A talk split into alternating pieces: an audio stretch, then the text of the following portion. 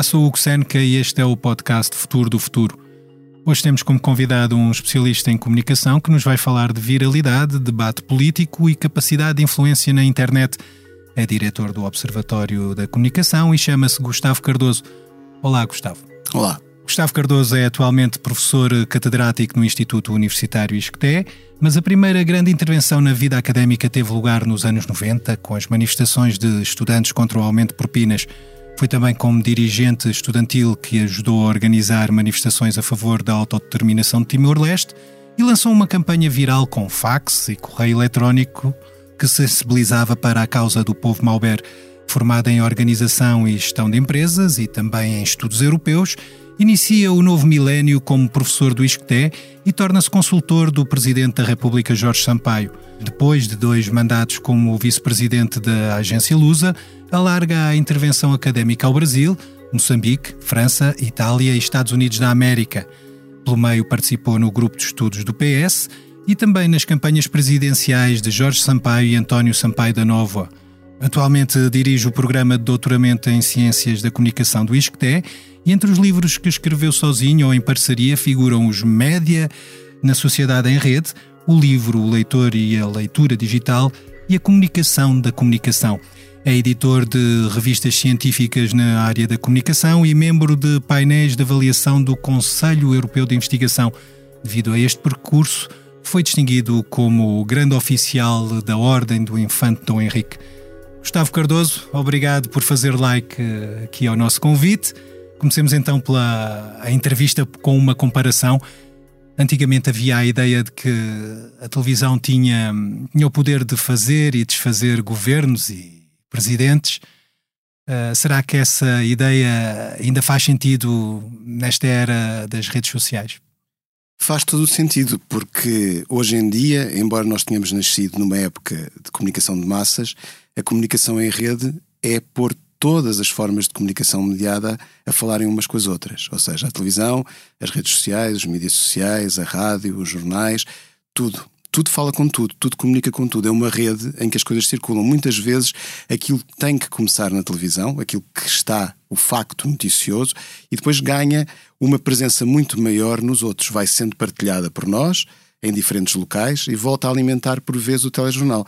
Eu até me lembro aqui de uma, algo que aconteceu há alguns anos atrás, que é um exemplo que eu dou sempre nas aulas, com o Rui Rio, que provavelmente era e é o político que melhor sabia utilizar o Twitter em Portugal, em que uma notícia da SIC era feita à base de um e-mail enviado pelo diretor de campanha do Rui Rio, depois a seguir um tweet do Rui Rio, depois a seguir algo que era de um dos outros candidatos, Jorge Moreira da Silva, no Facebook, e, portanto, era uma peça de 3 minutos televisiva que era alimentada apenas por coisas que tinham sido partilhadas nos outros espaços. Isso é a comunicação em rede. É tudo comunicar com tudo. E, portanto, a televisão continua, nessa acessão, continua a permitir lidar com a política e a poder eleger e destituir pessoas no sentido em que a televisão é ainda um elemento central desta rede. E, portanto, é onde vai, onde, ou seja, é onde os políticos acham que têm que falar e é onde as pessoas também ouvem. No entanto, os políticos procuram cada vez mais a desintermediação jornalística. E aí as redes sociais, uh, no caso do Rui Rio era um exemplo, mas as redes sociais têm um, um papel fulcral no sentido de pôr os jornalistas de parte no circuito ou na comunicação com, com os eleitores. A questão da desintermediação jornalística acontece também, por exemplo, com alguém que faz da televisão em Portugal o seu meio principal, que é o Presidente da República, Marcelo Rebelo de Sousa. Ele busca o jornalista como meramente um apoio do microfone, não como uma pessoa para fazer perguntas. Ou seja, ele chega, fala e diz aquilo que ele quiser dizer sobre as coisas. E, portanto, ele, mesmo que a pergunta seja feita em um determinado sentido, ele apanha imediatamente o resto e vai falando. Portanto, ele procura a desintermediação. É o jornalista estando lá mas, na realidade, o jornalista é um mero adereço para a comunicação que o Presidente da República está a fazer. Nesse... Então, neste caso, uh, nas suas palavras anteriores, Rui Rio era provavelmente o melhor exemplo de como se usava o Twitter, neste caso podemos concluir que as redes sociais ou, ou a capacidade de, de, de, trabalhar nas redes sociais não chegou a suplantar o poder da, da televisão, porque se calhar Rui Rio não manifestava o mesmo à vontade na televisão que manifestava nas redes sociais. Precisamente por isso usava o Twitter como uma forma de saltar por cima do jornalista na conversa. Ou seja, ele precisava do jornalista para aparecer na televisão ou para ser referido na página do Expresso, mas não para estar em interação como nós estamos aqui face a face a conversar um com o outro, o Gustavo e o Hugo. Agora, também é verdade que é possível estar nas redes sociais sem ter redes sociais. Mais uma vez, Marcelo Rebelo de Sousa é um exemplo disso. Porque ele não tem praticamente contas ativas. Durante a campanha houve alguma coisa, nas duas campanhas, mas ele consegue estar nas redes sociais. Porquê? Porque introduziu a ideia da selfie. E, portanto, a partilha, o início da partilha não é feita pelo Marcelo Rebelo de Sousa político, mas sim pela pessoa que tira a foto com ele. E, portanto, é estar nas redes sociais sem estar nas redes sociais. Portanto, é mais complexa a questão é da comunicação em rede, é esta. Nós não podemos olhar apenas para a televisão como um elemento sozinho, porque ela hoje em dia já não funciona sozinha. Mas também não podemos utilizar, olhar para as redes sociais como sendo um elemento único, porque faz parte desta rede que liga tudo. E quem faz a ligação somos nós. Ou seja, portanto, nós os utilizadores. Portanto, neste caso, o Donald Trump, o antigo presidente do, dos Estados Unidos, perdeu as graças da, dos mares revoltos da internet a partir do momento em que deixou de ter uh, o, a, visu, a, visualização e a exposição mediática que tinha na Fox, no canal TV Fox. É assim, a história de Donald Trump é mais complexa e, portanto, dava um programa inteiro para falar aqui. Mas é preciso perceber que o Donald Trump não era apenas o programa de reality show The Apprentice, era também as manhãs na Fox em termos de comentário. Era preciso perceber que foi o Twitter durante aquele tempo, mas também foi dar prémios de fake news, ou seja, fazer o contrário daquilo que sempre normalmente acontece, que é o jornalismo faz uma análise crítica do trabalho dos políticos e o Donald Trump, ao instituir os prémios fake news logo quando entrou, criou uma situação em que ele fazia crítica dos próprios meios de comunicação social. Aliás, ele manteve essa posição ao longo do tempo. Eu acho que aquilo que acabou por terminar com a capacidade de expansão em termos comunicativos de Donald Trump foi não foi o ter saído da, da Fox, foi o ter tido, ter sido banido do Twitter. Portanto, a partir daí é que a coisa muda mesmo em termos de capacidade comunicativa. Porquê? Porque fica amputada uma parte da rede. E hoje em dia, na comunicação em rede, a informação tem que fluir para todos os lados, tem que ser partilhada por pessoas para todos os sítios para estarem em todo o lado ao mesmo tempo. Portanto, não é possível imaginar uma peça única da rede a funcionar. É necessário estar na televisão e ser capaz de utilizar as redes sociais. Porque a questão hoje em dia é que a distribuição que antigamente era feita através dos emissores de televisão, uh, através das bancas de jornais, hoje em dia é feita por nós, nós as pessoas, somos nós que partilhamos. As redes sociais têm o algoritmo, mas o algoritmo só funciona se efetivamente houver adesão e houver muita gente a utilizar a rede social. Também é preciso fazer aqui uma diferença. Há redes sociais e mídias sociais. O Twitter é uma mídia social. Facebook é uma rede. Isto tem a ver. Redes sociais é quando a população é essencialmente constituída pelos amigos ou pessoas com quem nós nos relacionamos no trabalho. Mídia social, quando nós não estamos. Ou seja, a questão é atingirmos o maior número possível de pessoas. Portanto, são duas dinâmicas diferentes. E agora vemos uh, precisamente este panorama a sofrer uma alteração com a entrada do, do Threads, que já está uhum. disponível nos Estados Unidos e noutros mercados, mas não na Europa. Em que, em que é que pode ser diferente o Threads face ao Twitter ou face a outras redes sociais que já existem? Ou mídia social, se preferires? É assim, o que nós temos aqui, essencialmente, é uma oportunidade de negócio para a Meta, ou seja, para o dono do Facebook e do Instagram. Uh, há uma percepção que pode haver uma substituição do Twitter e, portanto, coloca-se no mercado algo que funciona como o Twitter.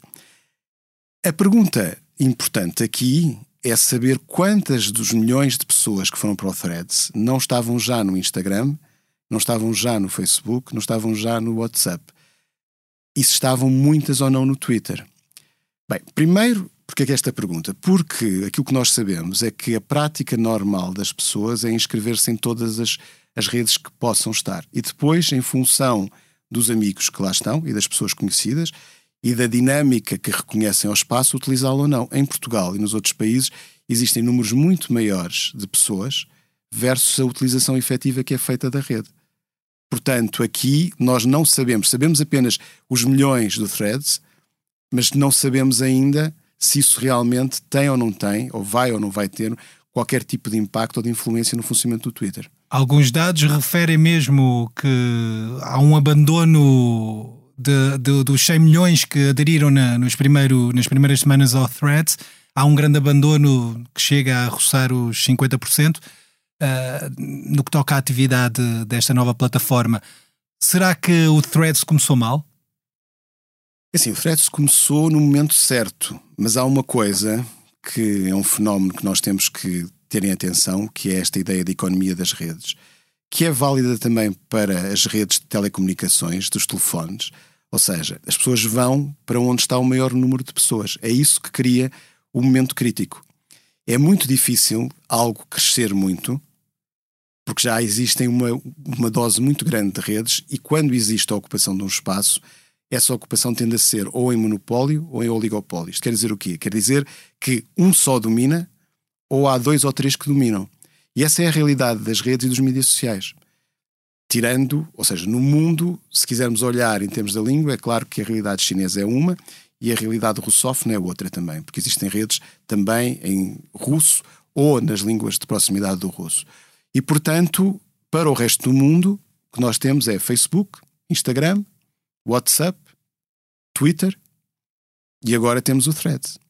E, portanto, existe uma empresa que tem um monopólio, como várias marcas, que é a Meta, e depois existe, existia o Twitter para uma outra faixa de pessoas que em Portugal, e talvez seja a razão pela qual nós começámos a falar sobre políticos aqui também, é que o Twitter em Portugal, por exemplo, tem uma cultura diferente do Twitter em Espanha. O Twitter em Portugal, eu costumo dizer, meio brincando, meio falando a sério, que é um espaço de jornalistas, políticos e comentadores e de todos os portugueses gostavam de ser jornalistas, políticos ou comentadores. Ponto.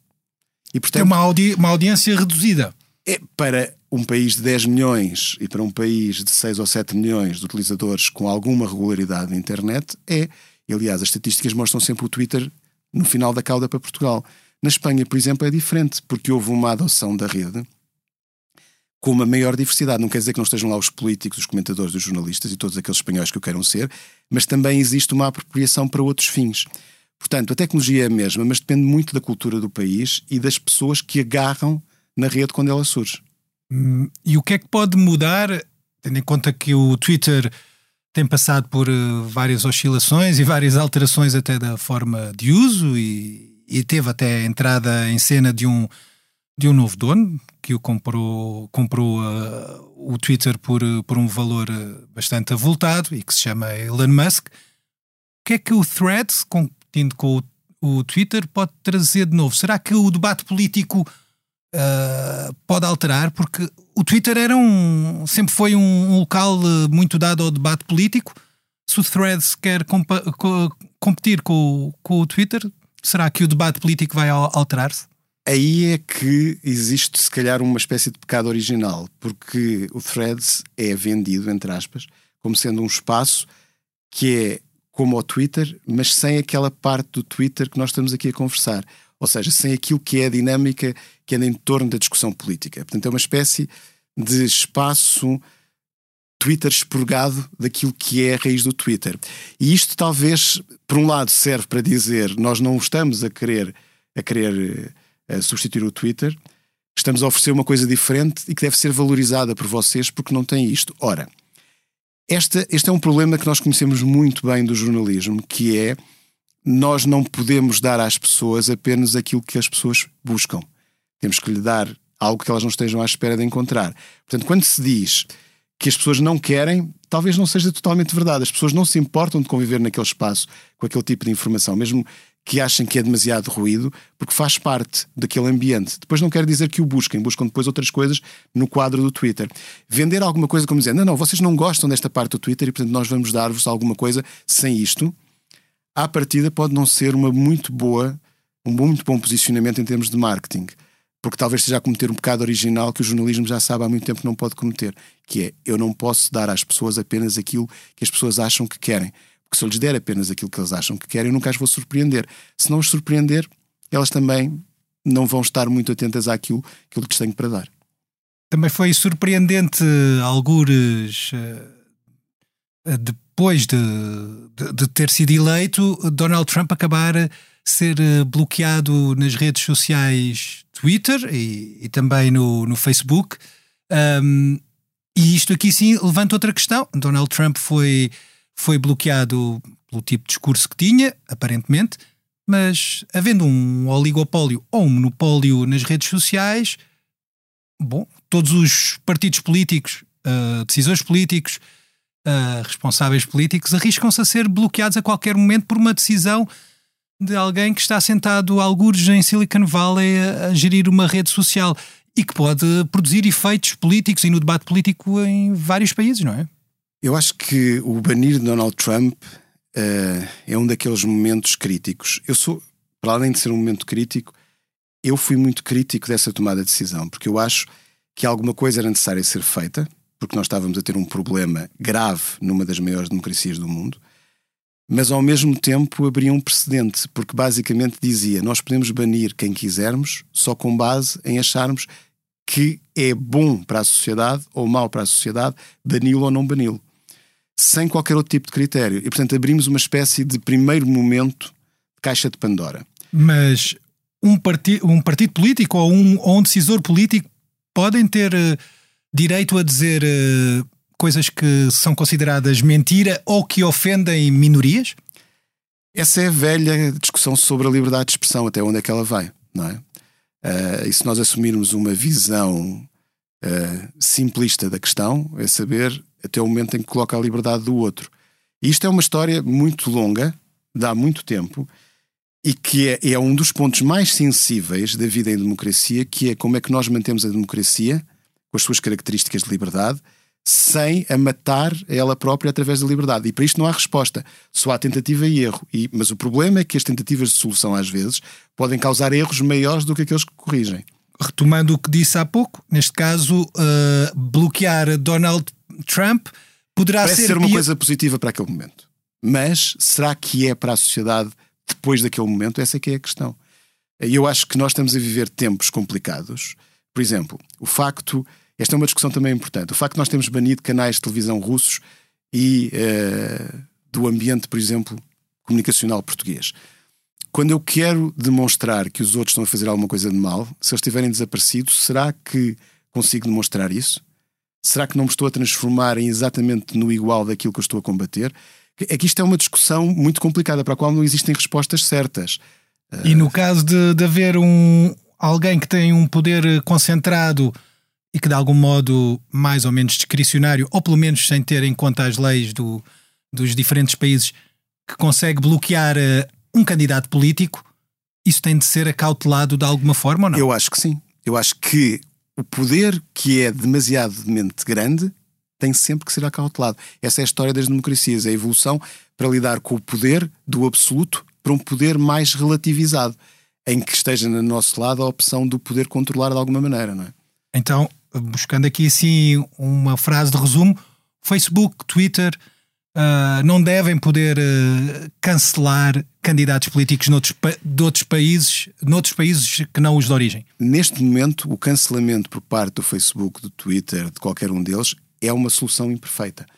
E é uma solução imperfeita porque não deve estar nas mãos de uma entidade que ganha dinheiro. Aliás, a razão, a razão aqui é esta: os milhões que se ganharam, por exemplo, por parte de publicidade, em torno do Donald Trump e em torno das vacinas, etc., dos grupos anti-vacinas, demonstram que alguma coisa está de errado quando o único critério é o dinheiro.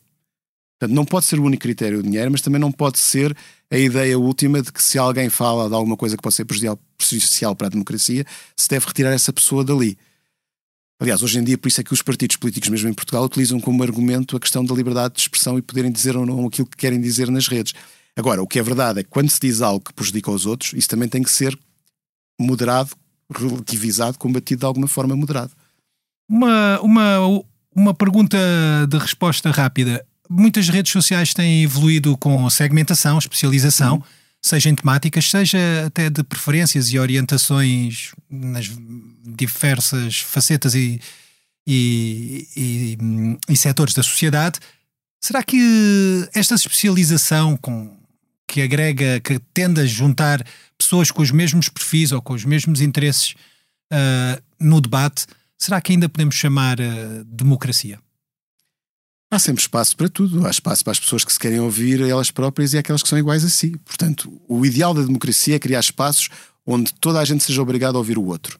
Mas isso não quer dizer que não tenham sempre existido espaços onde as pessoas podiam conversar só umas com as outras, aquelas que reforçavam as suas próprias ideias.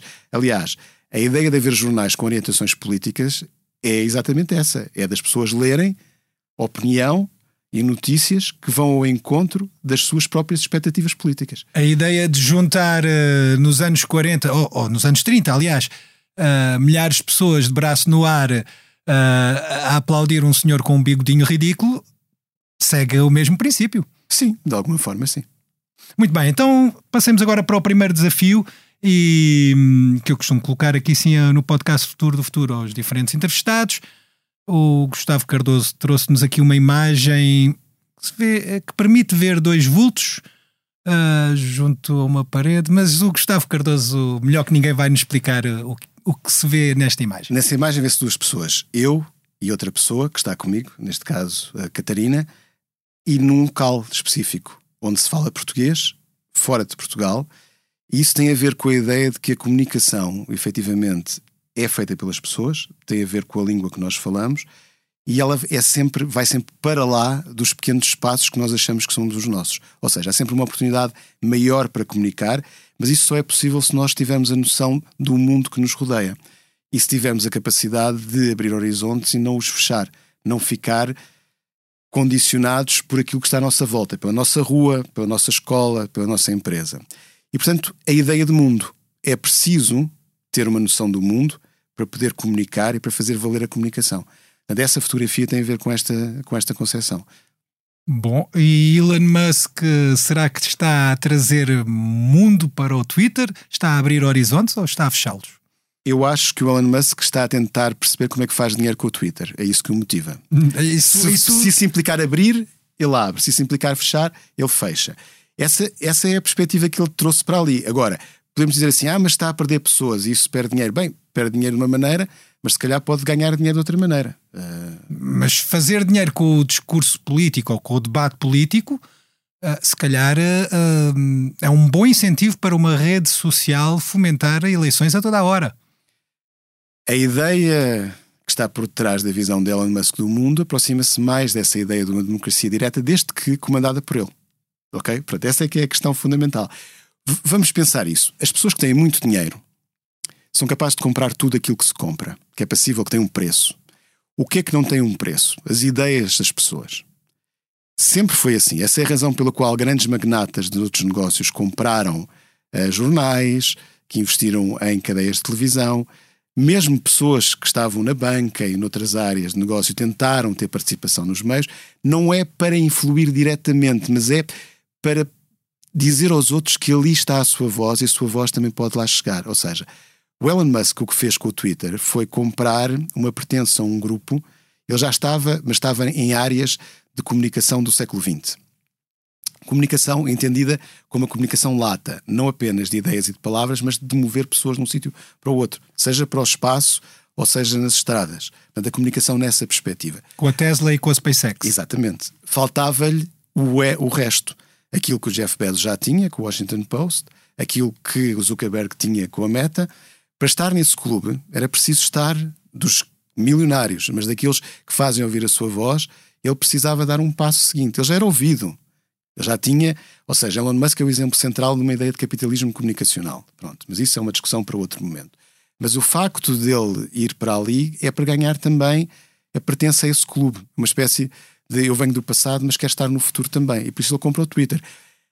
Mas okay, daí... funciona como um, um, uma eventual medalha uh, na, no casaco para, para, para mostrar uh, um, um, poder alcançado. Mas será que é possível uh, o Twitter, ponto 1, um, sobreviver sozinho sem ser dentro de um grupo que envolva outras redes sociais, como acontece com a Meta?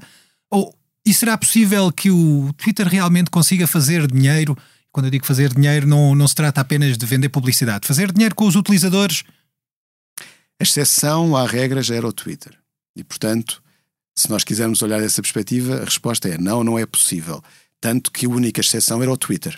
Pronto, era o único que se mantinha sozinho. Exatamente. Portanto, essa é, é a resposta à primeira parte. Se é possível fazer dinheiro, o dinheiro faz-se no mundo das redes e mídias sociais com a nossa carteira virtual, ou seja, com os nossos dados. Eu tenho um ordenado, o Hugo tem um ordenado, o nosso técnico aqui tem um ordenado, portanto, nós, para uma rede social, valemos o dinheiro que temos no bolso. São os nossos dados, os dados do Gustavo, os dados do Hugo, valem aquilo que a gente tem para gastar e comprar coisas. E esse é o negócio que é construído. Portanto, ele vive essencialmente da publicidade, mas vive também das outras coisas que nós podemos comprar também. Portanto, tudo depende. Uh... Mas acha que os utilizadores vão estar, uh, depois de uma época de a, a viverem cientes ou não de que, de que, era o, de que eles próprios eram o produto e, portanto, não tinham que pagar nada uh, quando entravam numa rede social, depois desta época, será que a população mundial ou a população da internet, se preferir, vai estar disponível para pagar para usar redes sociais? Desde que isso garanta a factualidade e a verdade para as pessoas que vivem da sua imagem, se calhar sim. Será uma, uma grande alteração na forma como acedem. Mas a questão é, é saber quanto custa o que eu pago versus o que eu ganho com isso. Portanto, é uma questão sempre de negócio. Nessa perspectiva, aquilo pode ser muito para o Gustavo ou para o Hugo, mas ser muito pouco para outras pessoas. Outras pessoas quem? Estamos a falar de todas as pessoas que têm celebridades, que são celebridades e que têm milhões de seguidores ou centenas de milhares de seguidores. E para essas pode ser interessante essa ideia de que aqui está a verdadeiro, o autêntico eu. É claro que isso implica que o Twitter também mude a sua estrutura, o que não foi fácil porque houve imensas confusões iniciais. Mas a tendência será nas redes sociais para haver uma parte de pagamento a par do grande bloco que continuará a ser da publicidade. Muito bem. Então, no caso da, da Meta, as suas palavras uh, onde soar uh, literalmente a ouro, porque são três redes sociais e as três funcionam de forma, de forma diferente. Bom, se juntarmos o Threads e o Reels, já são cinco. Um, o WhatsApp, por sua vez, é um meio de comunicação direto, mas não deixa de ser também uma rede social. E o Instagram. Tecnicamente é uma rede social, mas, mas isto é para as aulas de comunicação. Ok. E, e de qualquer modo o metaverso, que era o grande, a grande escapatória estratégica prevista para, para, para o grupo Meta, uh, bom, se não, se não falhou, pelo menos está a tardar em ter sucesso. O que é que se espera agora da Meta para os próximos tempos? A Meta encontra no Threads uma maneira de saltar por cima do falhanço do metaverso. Vamos lá, não quer dizer que não exista um momento histórico no futuro em que a de ideia de avatares, a ideia de espaços paralelos, não tenha sucesso económico. Ainda não é o seu tempo. E isto, na história da comunicação, acontece sempre. A invenção, por vezes, antecipa a existência de uma necessidade social superveniente. As coisas funcionam, a gente costuma dizer, as coisas funcionam porque as pessoas estavam à espera. Pois, mas para estarem à espera é porque alguma coisa mudou na sociedade. E o momento certo passa a ser esse. Isso aconteceu com o telégrafo, aconteceu com a rádio, aconteceu com, com o telefone, aconteceu com imensas tecnologias antes destas que nós estamos aqui a falar. Portanto, o, o, o, meta para onde é que vai? A meta vai tentando experimentar esta, ou seja, ela tem que manter ativa a ideia base do capitalismo atual, que é inovação permanente. Portanto, tem que encontrar, neste caso, tinha uma grande ideia que mudava tudo, agora vai ter que encontrar pequenas ideias que mudem tudo uma pequena ideia que pode mudar tudo é, é os óculos de realidade virtual do, do, da MetaQuest, que é a antiga Oculus Rift. Se calhar é essa a peça do puzzle que falta. É preciso que as pessoas se sintam à vontade com óculos que não lhes mostram aquilo que elas estão a ver à frente dos olhos. E eu acho que essa, em termos de sociedade e de cultura da humanidade, ainda não é o momento. Pode funcionar para segmentos, mas não é o momento. Pensemos numa coisa muito simples. Nos nossos telemóveis hoje em dia têm chamadas vídeo. A tecnologia existia já na primeira metade do século XX, na segunda metade do século XX foi experimentada, não funcionou, nomeadamente numa coisa que hoje em dia é muito normal no nosso cotidiano, que são as videochamadas nos nossos intercomunicadores na rua para tocar para entrar em nossa casa. Mas foi preciso esperar este tempo todo para que fosse adotada. E mesmo aí, não, nós não fazemos videochamadas nos nossos telemóveis com todas as pessoas, só com algumas. Portanto, é preciso pensar que a tecnologia não marca tudo. É preciso que haja um modelo de negócio para ela, mas acima de tudo é preciso que hajam pessoas que a queiram usar e que acham que faz sentido no seu cotidiano usá-la. Bem certo. Ok, uh, temos aqui sim um segundo desafio, uh, neste caso que remete para, para um som. Uh, e o Gustavo Cardoso trouxe-nos um som de uma reportagem, alguns nos anos 90, feita aqui na casa, uhum. na SIC, Um, vamos ouvir um pouco dessa reportagem. Mas quando os estudantes chegaram à Assembleia da República, a polícia de choque estava a postos. E uns degraus a mais na escadaria que dá acesso ao Parlamento foram a gota d'água. Os bastões caíram em tudo o que apanharam pela frente.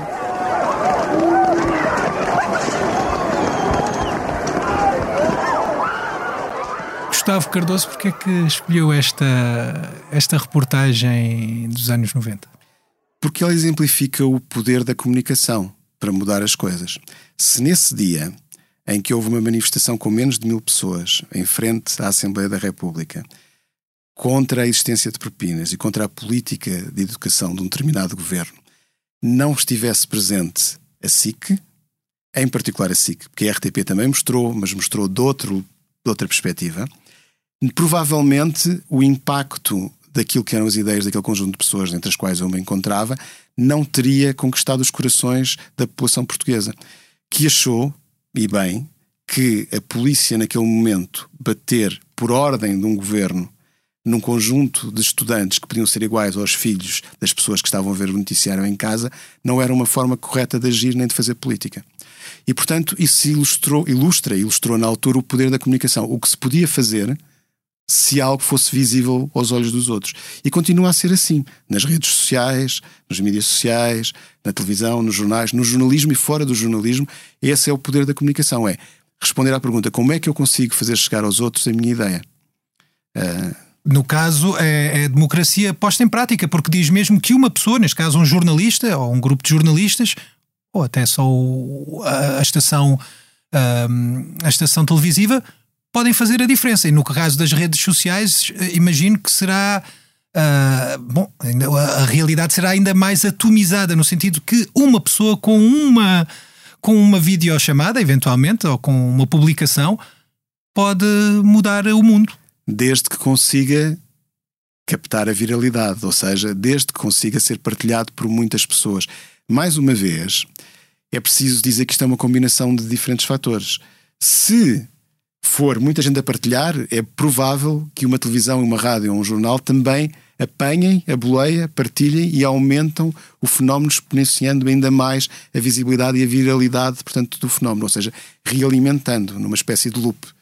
Mas voltando aqui atrás, ainda hum. antes de, de haver esse loop, ou o feedback, hum. se preferir, eh, ainda antes de, de haver uma ajuda dos meios de comunicação uh, convencionais, tradicionais, chamemos-lhes uhum. assim, Há alguma receita, há algum segredo uh, que permita saber de onde é que vem a viralidade? Há alguma. É, basta fazer um título apelativo, é isso? Não. Essa é a busca, ou seja, é uma espécie de demanda mítica, como a busca do Graal pelos cavaleiros, porque não existe uma receita, existe apenas tentativas aproximadas de compreensão do fenómeno. Ponto 1. Um, em primeiro lugar, tem a ver com o algoritmo e a forma como os algoritmos são escritos, ou seja, como é que as regras de funcionamento de partilha nas redes e nas mídias sociais funcionam. E essas são como a Coca-Cola, ou seja, é o segredo. A gente sabe os componentes, mas não sabe exatamente como é que eles interagem. Portanto, é algo que fica sempre um grande ponto de interrogação. O que as pessoas fazem é tentar copiar aquilo que tem sucesso. E, portanto, se veem uma coisa que ganhou viral, viralidade, tentam ir atrás. Vejamos a velha história dos gatinhos os gatinhos partilhados, não é? Portanto, as pessoas partilham uhum. muito gatos. Portanto, se partilham, se uma partilhou um gato, é natural que outra partilhe outro gato. Aliás, nós vimos isso, inclusive, com as eleições, nas últimas eleições, que eu já não me lembro quantos candidatos é que mostraram gatos, mas tenho a ideia que houve pelo menos dois que o fizeram. Um... Terão sido gatos de ocasião só? Não, não, é os gatos que têm que lá estar, ou seja, tem que ser real. Embora a gente possa ter uma enorme discussão sobre se aquilo que é falso, ou seja, às vezes aquilo que é falso também ganha viralidade, desde que vá ao encontro do pressuposto que as pessoas têm relativamente a uma coisa. Se as pessoas acharem que um determinado jogador, por exemplo, não falar de políticos, é muito fiteiro, um jogador de futebol faz, simula muitas faltas, se houver uma montagem em que dê a ideia que ele simula, as pessoas vão acreditar mais facilmente. Porquê? Porque já existe essa ideia criada. Tanto que, por isso é que, por exemplo, certo tipo de políticos passa a vida a dizer que os outros são corruptos. Porque se criar a ideia, quando houver alguma coisa, ele vai aderir mais rapidamente. Portanto, esse é o problema também destas matérias. Aí, no que toca a, a classificar uh, as outras pessoas, entramos numa coisa que se chama Regulamento Geral de Proteção de uhum. Dados, ou pelo menos podemos entrar. Será que esse, é esse o grande contributo da Europa, e, e a Europa no sentido de União Europeia para as tecnologias mundiais. Será que, será que é isso que pode de alguma forma trazer eh, alguma regra a um, a um segmento que, que vivia quase como o faroeste? Se nós quisermos ser relativamente exatos na análise que fazemos, relativo porque não é possível falar de tudo, mas se quisermos ter essa, essa dimensão relativa de exatidão dos factos, não há nenhuma tecnologia que nós utilizemos nos últimos 30, 40 anos, destas digitais, internets, etc., que não tenha uma forte contribuição europeia, dos cérebros europeus. O que a Europa não tem tradicionalmente são marcas. Ou seja, não do conhecimento para a marca. Depois. Não tem poder? Não tem poder e, não, e falta-lhe uma coisa que os Estados Unidos têm, que é uma dimensão única associada, e voltamos à fotografia, à língua. Uma língua, o inglês, muitos milhões, muitas centenas de milhões de pessoas a falar nesse território, e, e, isso foi feito com as redes sociais como foi feito com as séries, ou seja, massa crítica. Ter massa crítica para depois expandir para o resto do mundo. E essa foi a história do, do Facebook, foi a história do Twitter, foi criar essa massa crítica interna nos Estados Unidos e depois expandi-la. Aquilo que nós vemos hoje em dia da Europa é o contributo possível e esse contributo é do conhecimento e das pessoas, mas acima de tudo, de uma cultura europeia. Como nós não temos marcas, como é que fazemos? Temos um mercado. Querem estar no nosso mercado, ou fazem as regras, ou, ou jogam pelas regras que nós fazemos, ou pagam multas. Essa tem sido a regra da política europeia. Nós não conseguimos fazer passar as nossas visões aos americanos a não seja aplicando multas. Muito bem, mas agora vemos, por exemplo. Mas precisamos ter um, um regulamento para poder multar quem não o cumpre. Não é? bem, bem, visto. Uh, assistimos agora, neste caso, a uma grande invasão da inteligência artificial de nova geração. Quase toda esta inteligência artificial vem, vem dos Estados Unidos e, até mesmo no caso do Threads, uh, há limitações uh, na Europa, precisamente por causa do Regulamento Geral de Proteção de Dados. A Europa está a conseguir fazer uh, prevalecer uh, a sua forma de ver a internet? É um braço de ferro. A questão última é esta: querem os milhões que estão nos bolsos dos europeus jogam pelas nossas regras. Para o, Meta, neste momento, ele está a fazer o mesmo que fez com o Facebook, que é criar massa crítica nos Estados Unidos e depois, quando for suficientemente grande, expandindo para países onde as regula a regulação seja mais soft, mais fraca e depois deixou o mercado europeu para o final. Portanto, isto é um. A única coisa que é estranho é que nós estamos a ver isto acontecer. Ou seja, se nós olharmos para aquilo que aconteceu com o Facebook, vamos perceber que aconteceu exatamente a mesma coisa. Não havia um regulamento como este, mas sempre foi primeiro na América e depois a seguir no resto do mundo. Portanto, não acredita, e em duas palavras, não acredita que o poder das tecnologias vai sobrepor e vai vencer o, as próprias leis, que neste caso são hum. europeias. A única coisa que podia acontecer é se houvesse uma mobilização na rua, as pessoas a dizer nós queremos estar no Threads na Europa e os nossos governos não nos deixam. Mas nós não vemos isso, aparentemente. E, portanto, enquanto não ouvirmos, o poder está do lado dos dois. Um tem um negócio que quer vender e o outro tem consumidores que quer dizer que se for para consumir, então tem que ser segundo as nossas regras. Portanto, vai haver um momento de acordo entre as partes. Essa é a parte da democracia e dos negócios, portanto, o acordo, sempre no final. Muito bem. Como todas as campanhas girais e debates políticos, também esta entrevista tem um fim. Neste episódio entrevistamos Gustavo Cardoso, mas na próxima semana teremos novo entrevistado para nos revelar o que nos reservam as ciências e as tecnologias.